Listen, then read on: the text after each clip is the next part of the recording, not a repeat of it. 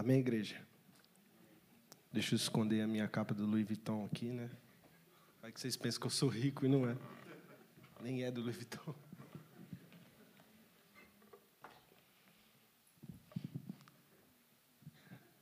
Mas amém. Quem está feliz está na casa do Senhor. Glórias ao Senhor. Amém.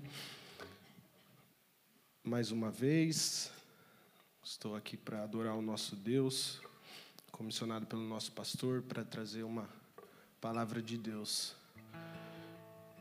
que primeiro falou a minha vida e nós acreditamos e confiamos que vai falar com a vida de todos aqui. Amém? Gostaria que vocês abrissem a Bíblia de vocês em Lucas 13. Nós vamos ler do 6 ao 9. Amém? Enquanto vocês abrem, gostaria de pedir duas coisas para a igreja.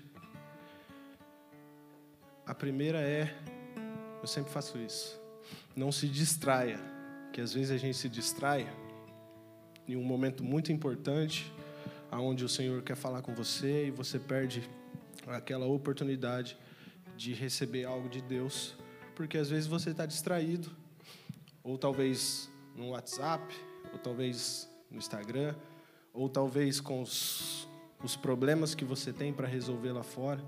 Então, que você possa se concentrar naquilo que o Senhor tem para você aqui nessa manhã, amém? E Eleve as suas expectativas naquilo que o Senhor pode fazer para você, na sua vida. Amém? É o Senhor que faz. Nós estamos aqui simplesmente porque nós deixamos o Senhor nos usar. Somos um canal para que o Senhor possa, através da nossa vida, abençoar a vida de vocês, tanto nos louvores, na palavra, as pessoas que servem aqui nessa casa de uma outra forma. Fomos é, confrontados, vamos dizer assim, para estar trabalhando na obra do Senhor, confrontados assim em amor por Deus. E a palavra vai falar um pouco disso. Então que nós possamos aumentar, elevar as nossas expectativas naquele que pode fazer todas as, todas as coisas por nós. Amém? Amém. Então, Lucas 13, do 6 ao 9. Essas palavras aqui nos contam uma parábola. E todas as vezes que eu estou lendo e me deparo com uma parábola, eu entendo que muitas vezes ela se encaixa em algumas situações que aconteceu naquele tempo. São alguma é uma forma que Jesus tinha de falar com as pessoas, mostrando aquilo que eles viviam naquele período. Amém? Então, quando nós estamos lendo a Bíblia, nós temos que entender algumas coisas que talvez a gente nunca viu na nossa vida aqui. Falar, nossa, isso daí que Jesus falou, eu nunca vi, só ouvi ou li na Bíblia. Então, quem é que gosta de ler a Bíblia, sinceramente? Vamos lá. Quem é que lê a Bíblia? Quem é que lê a Bíblia para tirar algo dela? Falar, vou ler a Bíblia porque eu preciso tirar algumas informações, algumas aprender algo novo. E isso não está errado. Mas nós precisamos ler a Bíblia não somente para ela, para a gente tirar algo da Bíblia, mas para a Bíblia tirar algo de nós. Sabe, a palavra de Deus é aquela que vai nos restaurar, é aquela que vai nos colocar em um novo caminho, nos impulsionar para viver coisas novas em Deus.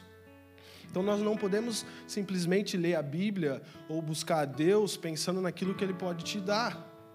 Amém? Isso é consequência daquilo que a gente faz para Deus. Mas nós precisamos ler a Bíblia, buscar a Deus e estar preparado e aberto pelas para as coisas que o Senhor vai pedir para nós. Amém? A gente precisa ter coragem para seguir a Jesus.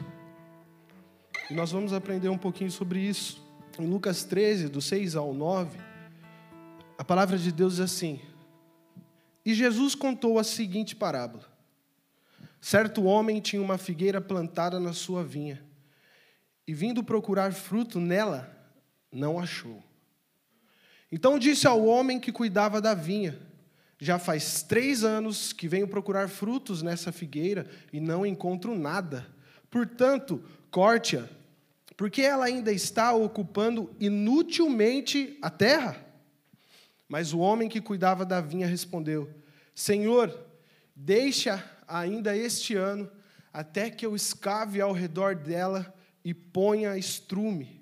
Se vier a dar frutos, muito bem. Se não der frutos, o Senhor poderá cortá-la. Amém? Quando eu estava lendo esses versículos e tentando entender essa parábola do Senhor, me veio à memória uma outra história que quando eu lembrei dessa história, eu olhei para esses versículos como aquele homem que cuidava da vinha, que quem é especialista em uvas, é, que cuida de vinhas, eles são chamados de vicultor, viticultor, que são especialistas nisso, eles trabalham com isso. Então aquele homem, ele nada mais estava fazendo o papel de um intercessor ali. Talvez para ele tinha uma função aquela árvore. E quando eu falo que o Senhor ele usava a parábola, a linguagem para aquilo que estava acontecendo naquela região. Quantos de vocês já viram uma vinha? Alguém já viu? Ó, dois, três. A maioria não. E uma figueira? Alguém já viu uma figueira? Sabe o que, que é? Qual que é o fruto? O figo já comeu? Eu acho que não, mas eu fui lá, fiz uma pesquisa muito elaborada no Google, coloquei lá para procurar essa imagem, e lá tinha uma plantação de uva e uma figueira plantada no meio. Ou seja, talvez para aquele homem que trabalhava ali, ela servia, vamos lá, vou descansar, vou ficar deitado embaixo da figueira. Tinha uma, uma sombra ali para ele descansar. Só que o, o que o dono da vinha estava procurando eram os frutos daquela figueira. E aquela figueira não estava produzindo absolutamente nada. Só que ele intercedeu por aquela figueira. Falou: Não, deixa aqui que eu vou tratar ela por mais um ano. Se der fruto, Ok? Se não der, você pode cortar. Eu lembrei da história de Abraão, quando o Senhor fala para ele que ia destruir Sodoma e Gomorra. E aí Abraão entra como um intercessor, porque ali naquele lugar tinha alguém que ele amava, que era o seu sobrinho Ló. E aí ele começa a conversar com Deus, e é muito engraçada a conversa, porque foi uma conversa ousada. O Senhor já tinha determinado o que ele ia fazer. E ele começa a interceder. Senhor, mas se tiver 50 justos naquela cidade, mesmo assim o Senhor vai destruir aquela cidade. E aí o Senhor responde: Não, se eu encontrar 50 justos naquela cidade, eu não destruirei a cidade por causa dos 50 justos. Se, se Abraão tivesse certeza que tinha 50 justos ali naquelas cidades ou mais, ele já tinha parado por ali. Mas ele não tinha certeza. Ele sabia qual era os frutos que aquela cidade estava produzindo. E aí ele continua, mas e se faltar cinco desses 50? Mesmo assim o Senhor vai destruir essa cidade?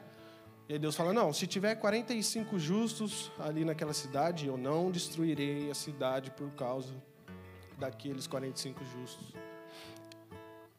Como ele não tinha certeza, ele foi reduzindo o número. Mas e se só tiver 30? E só tiver 20? E só tiver 10? O Senhor respondeu todas as vezes: Se tiver dez justos, eu não destruirei aquela cidade por causa, não destruirei aquela cidade por causa daquelas pessoas justas.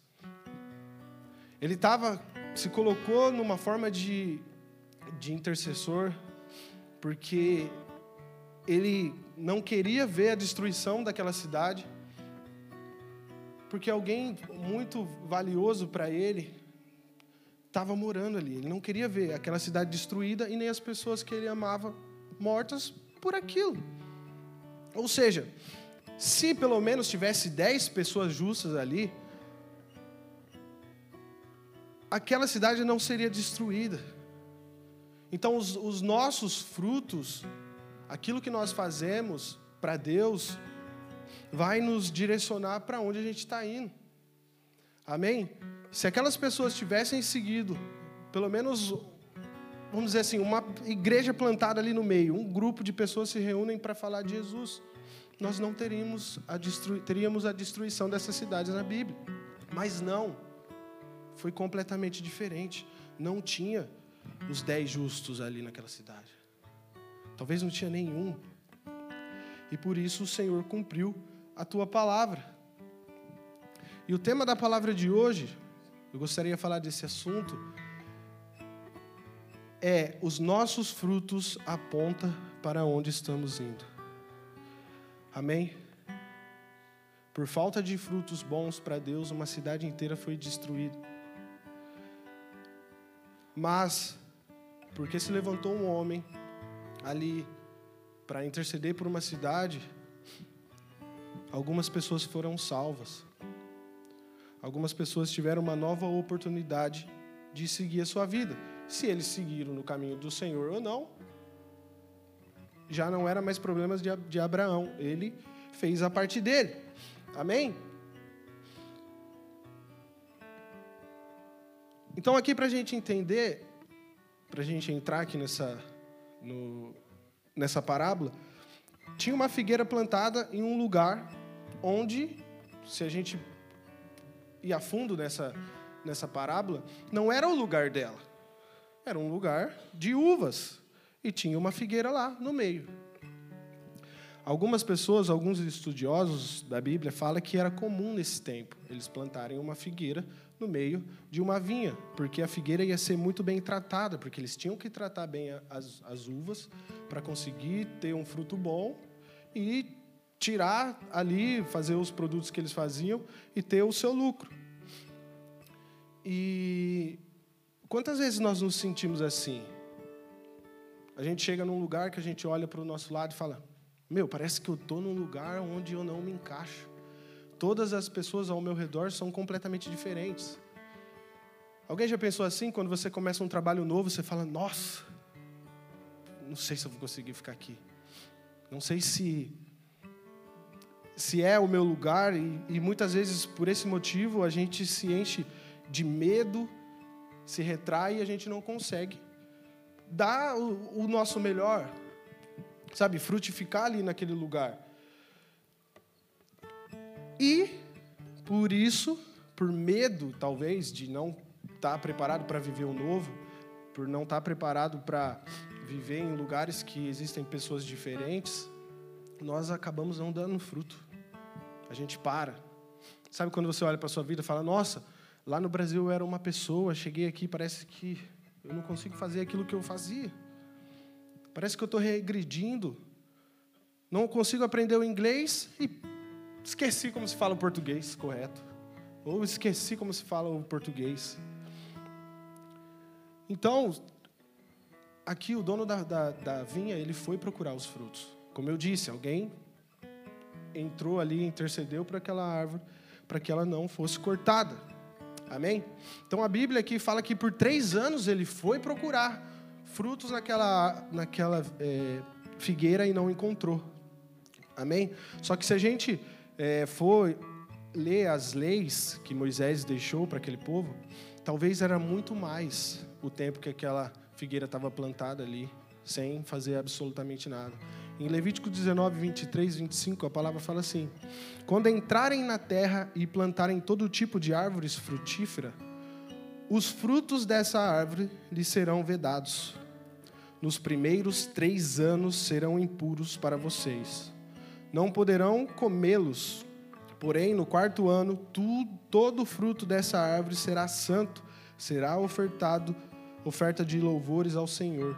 No quinto ano, vocês poderão comer os frutos para que as árvores aumentem a sua produção. Eu sou o Senhor, o Deus de vocês. Amém? Então, se aquele dono da vinha estivesse seguindo a palavra do Senhor, a lei que Moisés deixou, no terceiro ano que ele foi procurar o fruto, talvez já seria o sétimo ano da existência daquela árvore. Então era muito tempo sem dar frutos, sem produzir nada. E a palavra fala, ela estava ocupando inutilmente a terra. Inutilmente a terra. Você já teve a sensação de estar em algum lugar e falar assim: Meu, não estou fazendo absolutamente nada. Parece que eu sou um inútil. Não consigo fazer aqui, não consigo ajudar ninguém. E muitas vezes nós temos esse sentimento e isso nos atrapalha de viver. E uma forma que ele, com toda a especialidade dele em trabalhar com as plantas, ele resolveu, falou assim, não, não corta não, deixa mais um ano. Eu vou cavar ao redor dela e colocar estrumes. Vou adubar a árvore para ver se ela vai dar frutos. Se ela der frutos, ok. Se ela não der, você pode cortar, mas só dá mais uma oportunidade. Ou seja, às vezes a gente chega nesse ponto de estar no fundo do poço. Era a última chance daquela árvore. Todo mundo sabe o que é um estrume. E é como se a gente estivesse no fundo do poço. Quantas pessoas conseguiram se levantar quando chegaram no fundo do poço? Coisas que elas nunca viveram. Eu já tive a oportunidade de, de conviver com pessoas que acabaram perdendo absolutamente tudo. Tinha uma família, tinha filhos, começou a se envolver com coisas erradas, começou a entrar no mundo das drogas, com uma droga que todo mundo fala que é muito suave, de repente quando vê tá, tá numa droga mais pesada, e quando a gente percebeu, a pessoa já estava se envolvida com crack. Abandonou todo mundo, abandonou o emprego e foi morar na rua. Uma pessoa que tinha tudo tinha uma família, tinha um suporte, as pessoas estavam ali para ajudar. E naquele momento, quando essa pessoa se viu no fundo do poço, foi o momento que ela foi pedir ajuda. Foi a oportunidade que ela encontrou. Falou: Estou no fundo do poço, eu preciso de ajuda, você me ajuda? Sim. Era a última oportunidade. E ele soube aproveitar essa oportunidade. Hoje essa pessoa ela foi restaurada. Amém? E quantos de nós já passamos por isso? E quantas outras pessoas que talvez a gente conhece ou nunca conheceu, não teve a oportunidade de permanecer aqui nessa terra por mais um ano para ver se ia conseguir dar frutos e de alguma forma foi cortado da existência daqui. Tem muitas pessoas lá fora que Talvez nesse momento está tentando tirar a sua própria vida ou conseguiu tirar a sua própria vida.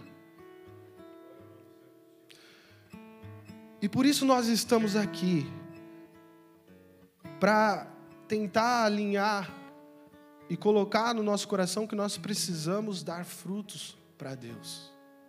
Não sei se vocês perceberam, mas essa parábola ela não fala se a árvore deu fruto ou não. Ela termina sem dar essa explicação. Será que essa árvore deu fruto? Será que ela foi cortada ou não? E é claro que isso foi intencional da parte de Jesus. Ou seja, com isso, Jesus propôs que, que cada um analise a sua própria vida. Se somos como a figueira estéreo ou se somos como a árvore frutífera.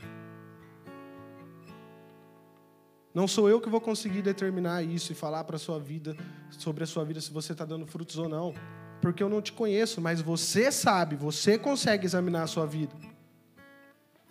Amém? Aquela planta, ela precisava se alimentar de nutrientes, ela precisava de água.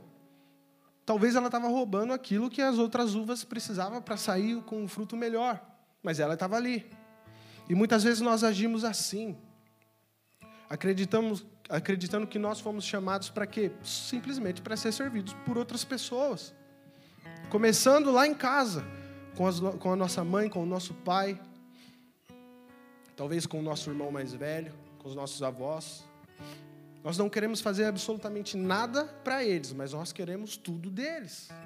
E quando nós encontramos uma igreja para congregar, nós nos convertemos lá, somos restaurados por Deus, nós agimos dessa mesma forma, acreditando que nós estamos ali simplesmente para ser servido. Muitas vezes sendo servido pelos as pessoas que já servem na igreja, servindo pelos servidos pelos nossos pastores, pelos nossos líderes, sem simplesmente fazer nada. E quando é, eu escuto de alguém assim, isso já escutei, comecei a escutar há uns 10 anos atrás, que a gente não precisa da igreja que nós podemos buscar a Deus em qualquer lugar, na nossa casa, em qualquer lugar que a gente acredita que vai encontrar ao Senhor. Amém? Isso é uma verdade. Você pode buscar o Senhor onde você quiser. Mas tirar a importância da igreja, tipo, a igreja não serve para nada. Já ouvi isso. Gente, nós precisamos da igreja para quase tudo na nossa vida. Amém? Nós precisamos do suporte da igreja para tudo. E eu não falo, não estou limitando, falando, oh, bola de neve da Irlanda. Não. Eu incluo até a igreja católica.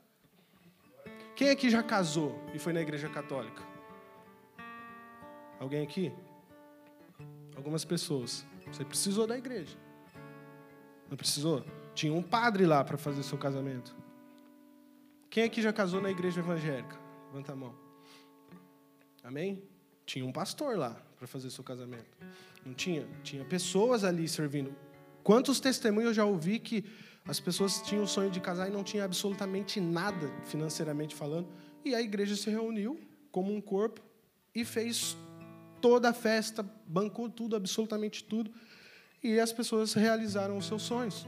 Então, sim, a igreja ela é muito importante na nossa vida. Amém? Não tem como a gente separar Cristo da igreja. O Senhor morreu pela igreja, porque a igreja somos nós, não é isso? Que todo mundo fala. Então, Cristo morreu por nós. E muitas pessoas conhecem a Jesus através da igreja. Muitas pessoas são restauradas na igreja. Muitas pessoas aprendem a caminhar com Deus na igreja.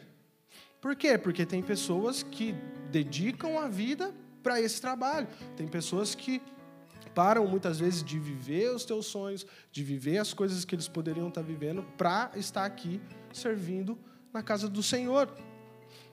E, e às vezes quando a gente passa por querer ser servido pelas pessoas da igreja, a gente começa a querer ser servido por Jesus, a querer ser servido por Deus.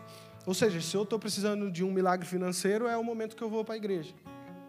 Eu acredito e olho para Deus como se ele fosse um caixa eletrônico. Senhor, estou precisando de tantos. Ou a gente se afasta completamente do Senhor, da igreja, e no momento que a gente se depara com uma doença, a gente lembra de Deus. Não estou falando que é errado, porque o Senhor pode todas as coisas, a gente precisa acreditar nele. E aí a gente olha para o Senhor como se ele fosse um médico que vai ali fazer alguma coisa para nos curar. E ele é esse médico. Amém? Mas o, o que eu quero dizer é que nós precisamos é, valorizar quem o Senhor é. Nós precisamos ser amigo, amigos do Senhor. Não simplesmente usar por uma necessidade. Porque o Senhor, ele não é simplesmente um acessório. Amém? O Senhor, ele tem que ser tudo na nossa vida. Então a, a, gente só consegue crescer em todas as áreas da nossa vida com o quê? Com muito esforço, com muito trabalho, com muito estudo. E não é diferente quando nós falamos das coisas, das coisas de Deus. Nós somos chamados pelo propósito que Deus tem para nós nessa vida. Não é pela nossa vontade. Ah, eu tenho vontade talvez de fazer isso. Tá. Mas e o que o Senhor tem vontade de fazer com a sua vida? Fazemos coisas para Deus, para glorificar o nome dele e alcançar as pessoas que ele está procurando alcançar, ou seja, todos nós que estamos, que estamos dispostos e queremos encontrar Deus. Mas o que é ter frutos com Deus? É só trabalhar na igreja? Não, gente. Não é disso que eu quero falar. A palavra em Mateus 3,8 fala assim: produzam frutos dignos de arrependimento. Os primeiros frutos em Cristo, em Jesus, em Deus, é para o nosso próprio benefício é conseguir entregar frutos para Deus que nós estamos verdadeiramente arrependidos dos nossos erros. Amém? Eu lembro uma vez que eu mandei uma mensagem para o pastor. Falei, pastor, eu não sei se é errado, se é pecado isso, mas eu estou furioso de ódio aqui. Tô, nossa. E chorava, chorava. Mas ódio de quem? Ódio de Satanás. Falei assim, eu tô com muito ódio dele. Porque caiu a minha ficha. Foi logo quando eu me converti. Me converti. É, não me converti assim. Eu já estava uma caminhada na igreja, mas foi logo quando abri os meus olhos e falei: Meu, eu tenho que fazer alguma coisa com a minha vida. Eu tenho que dedicar a minha vida para dar frutos. Isso já tinha uns quatro anos de conversão. E, e eu falei assim: Não, estou com muita raiva. Porque ele já me usou várias e várias vezes para fazer o mal. E hoje eu sei o que eu já fiz. Sabe? Não é aquelas coisas lá, gente, será que ele matou alguém? Não, não chega a esse ponto. Mas todas as coisas que não agrada ao Senhor, o inimigo estava te usando para destruir ou a sua vida ou a vida das outras pessoas. E foi um momento que eu falei assim, ó, não sei se, se pode ficar com raiva de alguém ou não. Era uma pergunta que eu fiz para o pastor. Mas eu tô com muita raiva e todas as minhas forças eu vou tentar concentrar ela para fazer o bem agora, para começar a trabalhar para Cristo. Eu comecei a dedicar a minha vida, eu comecei a ser liberto de muitas coisas, eu comecei a viver coisas que eu nunca imaginei viver com Cristo. Foi um momento que caiu as escamas dos meus olhos, e eu percebi que muitas coisas que a gente fala, ah, mas isso não tem nada a ver. Tem sim. São coisas que, sem a gente perceber, está nos afastando de Cristo. São coisas que, sem a gente é, dar o crédito que a gente poderia dar, está te tirando, talvez, da presença do Senhor. E foi onde eu decidi radicalmente dedicar a minha vida para Cristo. Falei, não, a partir de hoje, o que tiver que fazer para Deus, eu vou fazer.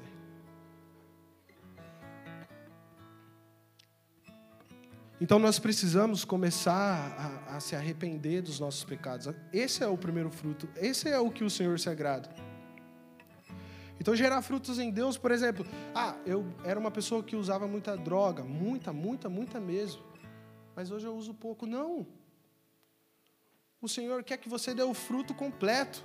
Eu usava muita droga e hoje eu não uso absolutamente nada. Hoje eu já posso é, usar o tempo que eu tinha talvez os recursos financeiros que eu determinava para isso, para viver a minha vida com Cristo. Esses dias no trabalho, eu estava conversando com, com o senhor lá, que nem parece um senhor, gente. Um exemplo para mim. Ele tem uns 60 anos, ele é mais jovem que qualquer um daqui de 30. Ó, eu falo isso com toda certeza. Corre todos os dias, se alimenta bem, disposição total. Tava conversando com ele e de repente chegou uma moça. E do nada, a gente até se assustou, começou a falar da vida dela.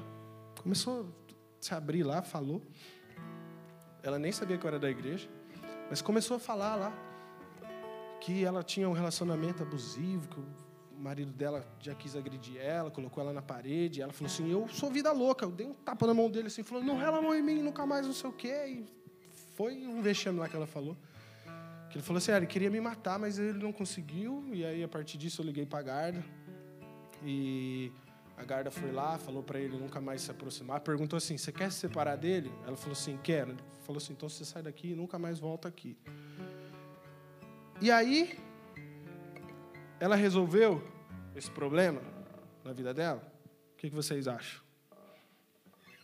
Depois disso, ela falou que só teve contato mais uma vez com ele, mas não, não teve mais contato. Então, se a gente olhar por, por, por esse ângulo, tá, resolveu, o problema dela acabou, mas não. Qual o fruto que ela começou a dar depois disso? Será que ela buscou ajuda em Cristo? Será que ela. Não!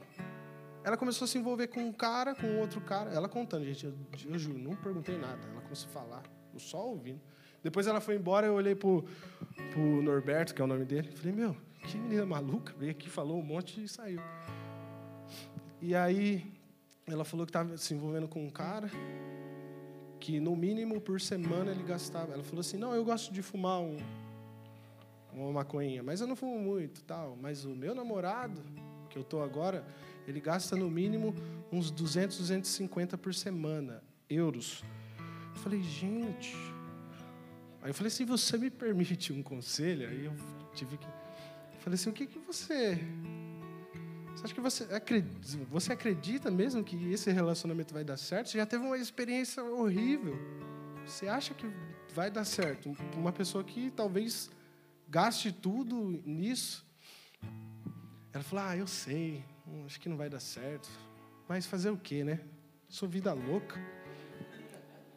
Falei: Amém.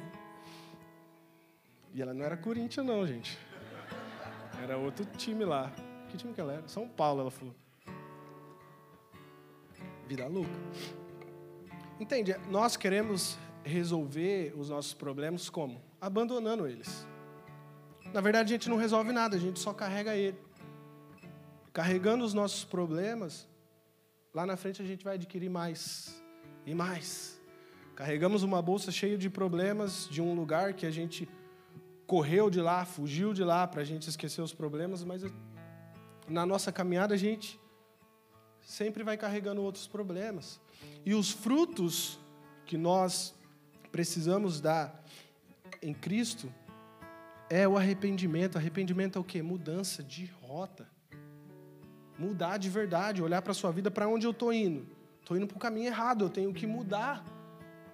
Entende? Quantas pessoas Talvez saem de um relacionamento, saem de um trabalho que você acredita que não é bênção na sua vida, porque alguma coisa deu, de erra, deu errado, só que você não, não resolveu nada, você simplesmente saiu e continua caminhando na mesma direção. Você só vai conseguir encontrar outra pessoa igual, você só vai conseguir é, encontrar talvez um outro trabalho igual, porque muitas vezes o erro está em nós e nós precisamos consertar isso. E nós só vamos consertar quando nós entregarmos as nossas vidas a Deus e viver isso de verdade. Amém?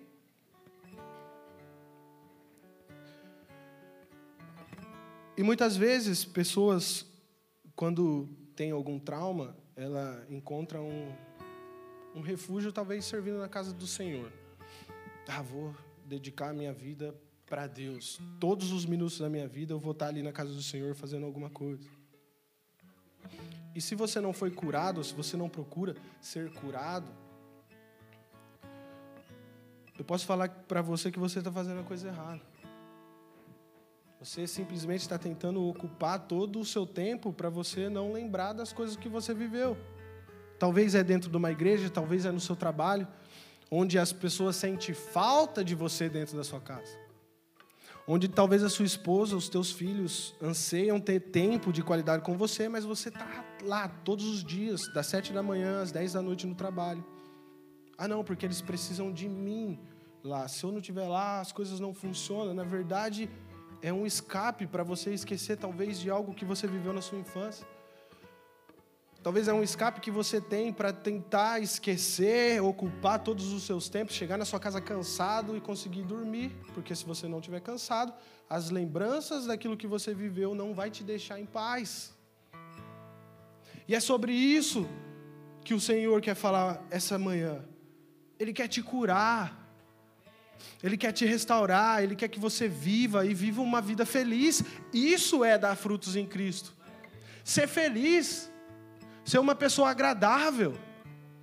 Sabe, às vezes a gente fala assim: ah, essa é a minha personalidade, eu sou meio grosso, falo assim com as pessoas, ninguém gosta de mim.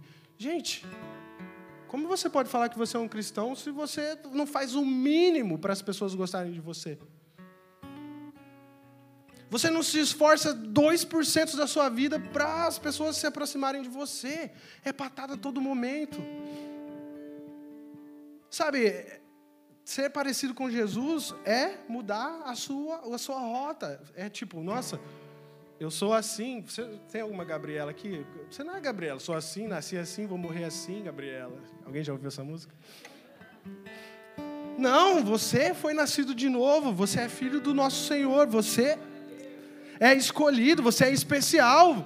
Você tem a oportunidade de ter uma mudança de vida todos os dias. Você só precisa agarrar. Você só precisa ser corajoso para abrir mão de coisas que você já viveu. E quando nós ocupamos o nosso tempo, talvez servindo, talvez dedicando, simplesmente nós estamos sendo uma pessoa que não foi curada, servindo por aceitação. A gente faz para ser aceito, Ah, fui muito rejeitado na minha vida e por isso eu preciso trabalhar, trabalhar, trabalhar, fazer tudo para todos, porque eu preciso ser aceito dessa forma. Não, você já foi aceito por Jesus antes mesmo de você ter nascido. Você não precisa vender o serviço para conquistar a aceitação de alguém. Você foi aceito por Jesus e isso basta. Isso basta para nós. As pessoas nos aceitarem é consequência daquilo que nós estamos plantando e colhendo, dos frutos que nós estamos dando. Esses dias eu estava conversando com uma pessoa, a pessoa começou a se abrir e falou assim: Nossa, já perdi muitos amigos por causa do meu jeito, já perdi muitos empregos por causa do meu jeito, já perdi quase tudo, quase meu casamento por causa do meu jeito. Eu falei: Você não aprende? Muda o seu jeito. Você não está vendo que está dando errado? Ah, mas é difícil. Amém. É difícil. Muitas vezes a gente não consegue dar aquilo que a gente não recebeu, aquilo que a gente não teve de exemplo dentro da nossa casa. Mas todas as vezes que eu lembro é, disso, que eu falo sobre isso, é porque a gente tem que entender que já não tem mais a ver com as pessoas que passaram pelas nossas vidas. Não tem mais a ver, talvez, com o seu pai, com a sua mãe, mas tem a ver com quem você vai se tornar em Cristo Jesus. Tem a ver com a sua restauração, com a mudança de vida, com as as pessoas que você vai encontrar daqui para frente. Ó, oh, eu errei com muitas pessoas daqui para trás, mas hoje o Senhor está te dando uma nova oportunidade para você fazer diferente. Amém? Se for para Jesus, você pode fazer melhor.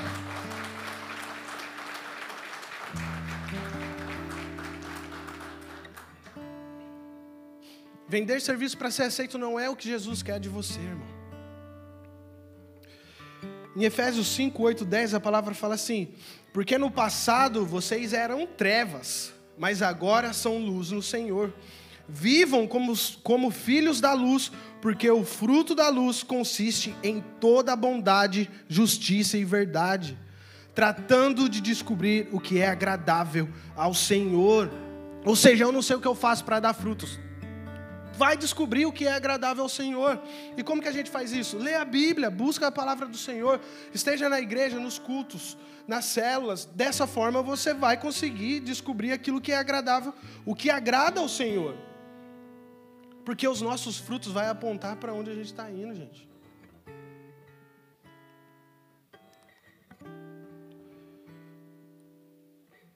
E uma coisa muito importante, nós precisamos lembrar de onde Deus nos tirou.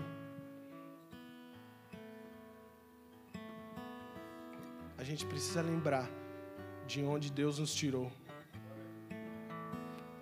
Sabe por quê? Para o lugar que o Senhor nos preparou não perder o valor. Porque quando nós estamos caminhando com Deus e a gente esquece da onde o Senhor nos tirou, da onde Ele foi lá buscar é, a gente, talvez num lugar de escuridão.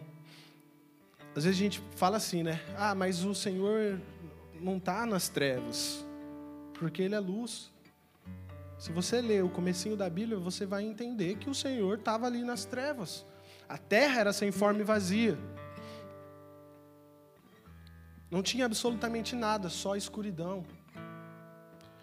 E antes do Senhor criar o sol e a lua, que hoje nós temos essa luz natural através do sol, o Senhor fez a luz. Ele falou: haja luz. Quem era essa luz? Quem invadiu as trevas para dar uma forma à terra? Jesus Cristo. Quem nos invade quando nós permitimos, no momento que nós olhamos para a nossa vida e fala: Nossa, estou numa escuridão, estou sem forma, sem nada, estou vazio, parece que eu não sirvo para nada. É o Senhor Jesus Cristo. É Ele que vai enfrentar tudo por mim, por você. Ele enfrentou uma cruz. Ele entregou a vida dele para nós. Ou seja, então nós precisamos lembrar da onde o Senhor nos tirou, da onde Ele nos resgatou, para não perder o valor do lugar que Ele está nos levando. Quantas pessoas é, chegam no momento da caminhada com Deus e falam: ah, já não preciso mais de nada, não preciso da igreja, não preciso do Senhor, eu consigo caminhar com as minhas pernas. E às vezes, por esse motivo, acaba se desviando sem querer.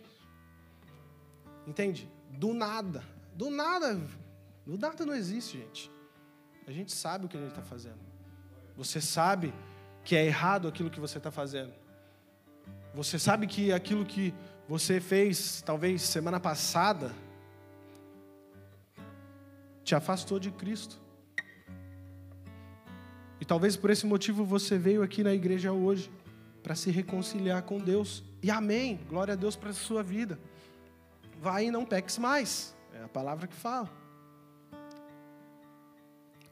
Então, quando nós esquecemos de onde o Senhor nos tirou, perde o valor do lugar que nós estamos indo. Em João 14, a palavra de Deus fala: Não se turbe o vosso coração, credes em mim e também em Deus, porque na casa do meu pai há muitas moradas. Se não fosse assim, eu não teria dito. E se eu for para construir, eu voltarei para te buscar, porque eu quero ter você do meu lado. É isso que o Senhor fala. Todas as coisas que o Senhor faz e fez, é porque Ele deseja passar a eternidade ao seu lado. E todas as coisas que nós estamos fazendo aqui nessa terra aponta aonde nós vamos passar a nossa eternidade. Olha para a sua vida, examine. Será que você está fazendo coisas que vai te aproximar de Jesus ou que está te afastando? Amém? Esses dias eu tive uma visão, eu queria passar essa visão em forma de uma arte, eu não consegui ainda. Mas era uma visão como se tivesse um caminho, um caminho reto, um caminho fácil de seguir. Só que no meio desse caminho, como se fosse um mapa, tinha muitos e muitos outros caminhos passando por cima desse caminho reto. Caminhos que, tipo, era como se fosse um labirinto, que se você entrasse, você ia demorar muito tempo para você sair. E muitos de nós estamos vivendo isso. Existe um caminho que vai nos levar para o lugar certo, para o lugar de origem, que é viver uma vida com Cristo. Há um único caminho, Jesus. E todos os outros caminhos têm o propósito de fazer o quê? De atrasar a sua chegada até Jesus, ao ponto de você perder talvez a sua salvação, não encontrar Jesus, talvez ao ponto de você perder experiências maravilhosas com Cristo aqui, com Cristo aqui nessa terra, de viver uma vida segundo a vontade de Deus aqui. Amém? Podemos viver uma vida por, passando por todos esses caminhos e lá no último dia da nossa vida, com 85 anos, você encontra Jesus e vai viver as coisas que Ele tem para você na eternidade. Mas e todos os outros anos que você poderia estar vivendo ali no caminho reto com Jesus, vivendo aquilo que o Senhor quer para a sua vida? Você simplesmente está vivendo a vontade do seu coração e não está vivendo a vontade de Cristo para a sua vida. Isso é alguém que pode encontrar o Senhor lá na frente. E quem não teve a mesma oportunidade? e quem não teve a mesma oportunidade. Então, quando nós estamos é, buscando gerar frutos para Deus, nós estamos ocupados em Deus. Não temos tempo de ficar fofocando, de falar mal de ninguém, de falar mal das pessoas que estão tentando fazer algo. Amém? Porque eu aprendi uma coisa vivendo na prática quando eu era criança. Onde eu morava, é, sabe aquela palavra que está na Bíblia, que fala assim: ah, você precisa pregar a palavra de Deus, é, se eu não me engano, é na Judéia, em Samaria e nos confins da terra. Eu morava nos confins da terra, gente. E aí tinha tipo um lugar atrás da minha casa que tinha é como se fosse uma fazenda, tinha frutas, um monte de coisa. Tinha até vacas, tinha um touro lá que, quando eu era criança, gente, que eu gostava de aprontar, eu pulava lá naquele lugar onde ficava o touro, ficava mexendo com ele para ele vir correr atrás da gente. E aí ele vinha, saía. Sabe aqueles vídeos que você já viu alguém tá filmando o boi de repente ele começa a correr o cara sai desesperado? Eu já passei por isso, mas eu não tinha celular na época, né, para filmar. E aí era muito divertido. Mas enfim, o que, que a gente fazia? Ia fazer o quê, gente? Confessando o meu pecado. A gente ia roubar fruta, na, na fazenda do, do fazendeiro lá, que a gente nem sabia o nome dele. E como eu era pequeno, era como se fosse uma quadrilha, bem organizada. Os maiores subiam nas árvores para pegar, E os menores ficavam lá embaixo com a sacolinha. Encheu, pega outra. Aí você passa. Porque se acontecer alguma coisa, você desce e sai correndo. E aí, teve um dia que a gente estava lá pegando, se eu não me engano, jabuticaba. Alguém conhece essa fruta? E aí, e aí eu estava tava lá embaixo esperando os meus amigos. E às vezes eu queria uma, o que, que eu fazia? Pegava uma pedrinha, tacava para tentar tirar uma jabuticaba enquanto eles estavam lá em cima, para pegar uma. Ou seja, quem não dá frutos, taca pedra naquelas pessoas que estão dando frutos.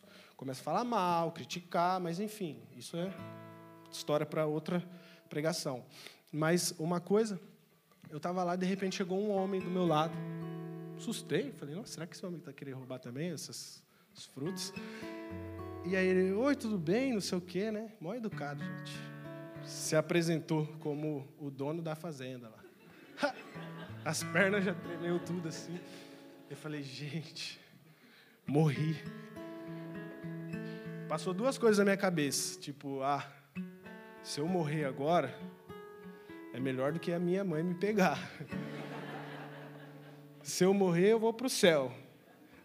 Aí eu pensando nisso, falei, mas será que eu ia para o céu? Eu já estava roubando, fazendo uma coisa errada. Já não sei mais se eu ia para o céu ou não. Então acho que era melhor a minha mãe me pegar, ele falar para minha mãe. Mas ele me deu uma lição, gente. Ele falou assim: Você já pediu para alguém para pegar? Falei: Não, gente, só vem aqui e pega, porque. Ele falou: Eu sou o dono. Se você tivesse me pedido, essas frutas aqui, se ninguém pegar, elas vão cair e vão estragar. Esses frutos Tipo, tá aí, não tem a função, eu não vou fazer nada ou vender. Entende? Tá aí. Se você quiser pegar, era só ter pedido, não precisava ter roubado. Aí eu falei, nossa, será que esse cara é um pastor? Eu falei, nossa, sei lá. Cuidava dos animaizinhos lá, então tinha pelo menos chamado. E, e aí ele até pegou a minha sacolinha e falou, ah, você é pequenininho, você não conseguiu subir. Encheu lá, me deu, a gente foi embora. E eu aprendi isso desde pequeno. Pede antes de fazer nada errado, de fazer as coisas erradas. Pede. A Bíblia fala para a gente pedir para Deus todas as coisas, bater, bater, bater, que uma hora Ele abre. Entende? A gente começa a fazer as coisas erradas porque a gente tem medo de pedir. A gente tem medo de se aproximar do dono de tudo. Falar, não, esse homem deve ser bravo. Já pensou se ele soltasse os cachorros? Entende? O Senhor, Ele está ao nosso redor, Ele está aqui, preparado para te ouvir. A gente só precisa abrir a nossa boca. Amém? Ficar trancado no seu quarto, remoendo tudo aquilo que você viveu no seu passado, ficar descontando em outras pessoas aquilo que você talvez gostaria de ter vivido, mas não viveu com os teus pais, talvez com os teus amigos, talvez com o um antigo relacionamento, não vai te ajudar em absolutamente nada. Só vai fazer as pessoas se afastarem de você. Então nós precisamos valorizar aquilo que o Senhor fez. Questão de valor. Valoriza aquilo que o Senhor fez, aquilo que as pessoas que estão foram enviadas por Deus, talvez para cuidar da sua vida, estão fazendo por você. Amém? Eu já estou finalizando aqui. É, esses dias eu olhei para minha esposa e falei assim: Meu amor, eu sou um cara de muita sorte por ter você como minha esposa. Não foi? Falei para ela, ela fica toda com vergonha. Falei assim: Você é uma esposa maravilhosa, uma mãe maravilhosa, abençoada. Nós conseguimos é, juntos conquistar algumas coisas aqui nessa terra. Sabe, valoriza a pessoa que começou com você. É, em Provérbios 5,18 fala assim: Seja um bendito o seu manancial e alegre-se com a mulher da sua mocidade. Amém? Alegre-se com os pequenos começos. Amém? Nada começa grande, tudo vai ter um processo. Amém? Adão, que foi colocado por Deus aqui nessa terra, grande, formado, um homem, errou. Jesus fez diferente. Começou como um bebezinho na barriga de Maria e deu certo. Então vamos valorizar os, os pequenos começos, valorizar as pessoas que, que estavam ao nosso ao nosso redor, no nosso começo. Eu lembro que quando a gente namorava, a gente teve uma fase da nossa vida que a gente não tinha dinheiro nem para comer um cachorro quente. A gente tinha dinheiro para comer, se não me engano, um cachorro quente. A gente ia dividir entre eu e ela e a gente aproveitou que a tia dela ia, que ela ia comprar um refrigerante, e a gente, ah, a gente toma o um refrigerante da sua tia. Sabe? E hoje, pela glória do nosso Senhor, o Senhor tem nos abençoado, que às vezes ela fala assim, eu estou com vontade de comer sushi. Eu falei, vamos lá comer sushi, que hoje o Senhor nos abençoou. Amém? Então que a gente possa valorizar todos os nossos começos, em todos os lugares, sair abençoando as pessoas, não amaldiçoando, talvez no trabalho, talvez na sua antiga igreja, talvez em um ambiente que você não era feliz, mas amém. Mostre que você é um cristão que segue a Cristo de verdade.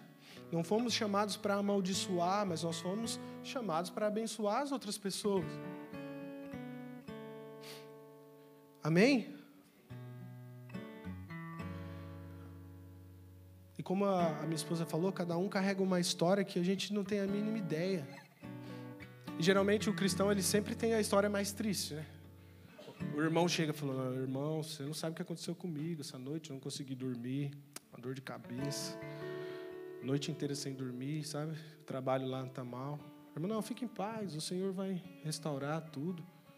É, porque faz uma semana que eu não durmo. Trabalho? Nem sei o que é isso. Estou vivendo das coisas que eu consegui. Entende? Sempre a gente tem uma história mais triste do que a outra, a gente sempre tem algo para falar que talvez, não, não, a vida do fulano foi a mais triste. Não importa se você é a pessoa que sofreu mais, a pessoa que sofreu menos, olha para a sua vida e tenta curar ela em Cristo Jesus. Busca Cristo Jesus. Amém? Quando a Camila tava, falou sobre a, a amiga dela, jovem, de 60 anos, porque eu também tenho um amigo de 60 anos, é normal. Entende? É a mesma estratégia que você tem que fazer quando você não é provido de beleza, você é desprovido de beleza. Você tem que olhar para os amiguinhos e andar com os amiguinhos um pouquinho mais feio que você. Entendeu? Que você é solteiro e quer arrumar uma mulher abençoada, no grupinho ali falando: "Nossa, aquele menino é o menos Entendeu? É aquela beleza rústica, sabe? E quando você fala assim, quando você olhar rápido, eu sou bonito. Aí olha rápido. Se olhar e parar, você já vai ver as coisas que não é tão agradável aos seus olhos. Amém? O Senhor nunca vai colocar nenhuma tentação, porque Ele não faz isso, que a gente não consiga passar. Então, tipo, como a gente não sabe a história do nosso amiguinho aí do lado, às vezes a gente acredita que a nossa história é a pior do universo, enquanto tem outras pessoas que já viveram ou estão vivendo coisas completamente diferentes. Ou seja, eu lembrei de uma de uma senhora, vamos dizer assim, que não só perdeu um filho, mas ela perdeu dois filhos. Perdeu uma filha quando ela tinha 18 anos de acidente de moto. E o menino, se não me engano, tinha uns 16 nessa época. E quando o menino completou 18, na mesma estrada, ele sofreu um, um acidente semelhante de moto e faleceu também. Ou seja, ela perdeu dois filhos em dois anos. Entende? A gente não sabe o que as pessoas viveram, mas nós não estamos nem aí. Se alguém olhou diferente para nós, a gente olha para os nossos problemas e é isso. Não quero saber o que as pessoas precisam, quero saber o que eu preciso.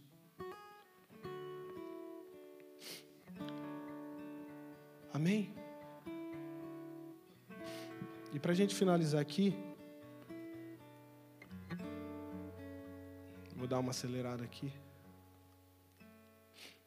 Em João 15, 12, fala assim: O meu mandamento é esse, que vocês amem, amem uns aos outros, assim como eu os amei.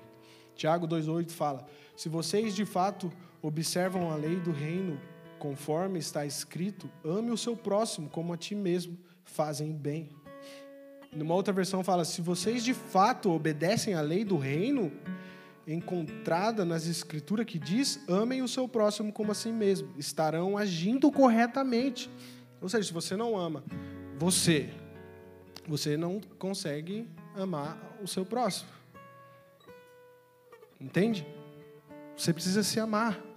Se você não se ama, é o que a gente estava falando, você simplesmente está vendendo o seu serviço para ter ser aceito. E não é isso que o Senhor quer. O Senhor quer restaurar.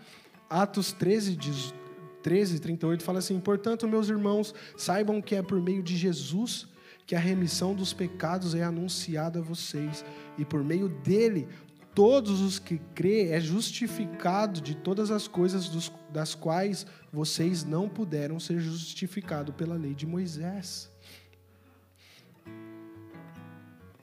Aquele peso que você talvez carrega por ter feito algo ruim, que você fala, meu, nem se eu pagar alguma coisa para alguém ou algo, não vai sair das minhas costas esse peso. O Senhor pode fazer isso por você. Amém? O Senhor pode te dar uma nova oportunidade de você viver ao lado dEle, sabe? De, de buscar se reconciliar com Deus, com os teus familiares, talvez com os teus amigos, para começar a partir desse momento, viver uma nova história, começar a dar frutos que vai te apontar, te direcionar, te levar a uma vida com Cristo. Amém? É por isso e é para isso que nós estamos aqui. Feche os olhos de vocês.